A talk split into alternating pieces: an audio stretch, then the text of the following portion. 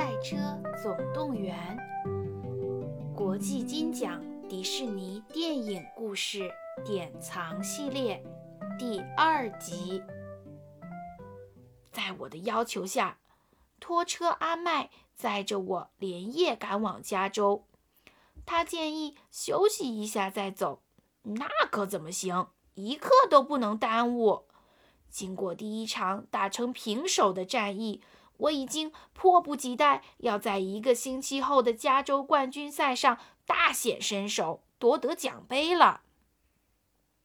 然而，早早进入梦乡的我不知道，一帮捣蛋分子趁着阿麦打瞌睡的时候，悄悄靠近了。等我清醒过来的时候，我已经在逃命了。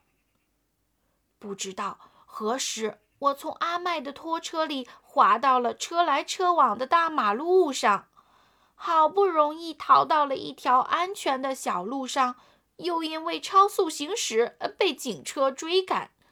拜托，我只是想追上我的伙计阿麦呀！哐！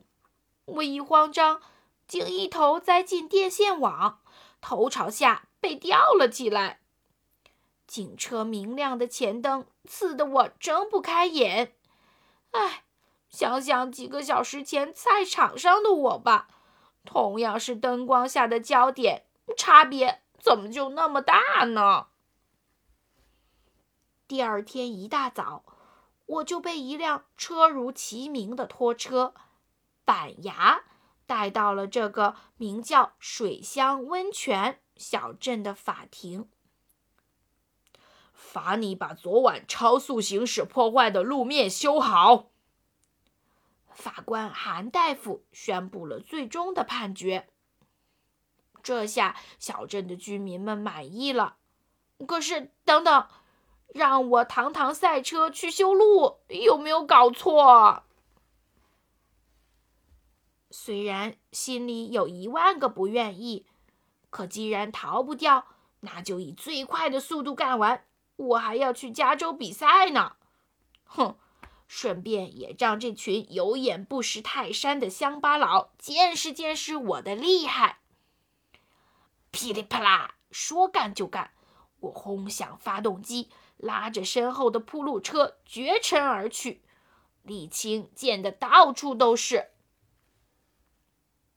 没想到，法官韩大夫却丝毫不买账。不合格，从头再来！他板着脸命令道：“嘿，我可是活塞杯的卫冕冠军，不是什么修路车！”我愤愤地回击。哦，突然，他眉毛一挑：“那我们就来一场，你赢，我放你走；我赢。”你就给我老老实实的修路。可是谁能想到，我竟然输给了韩大夫。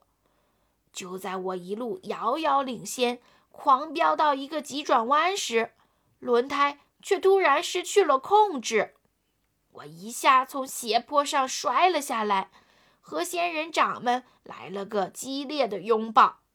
还是韩大夫让板牙把我给拖了上去。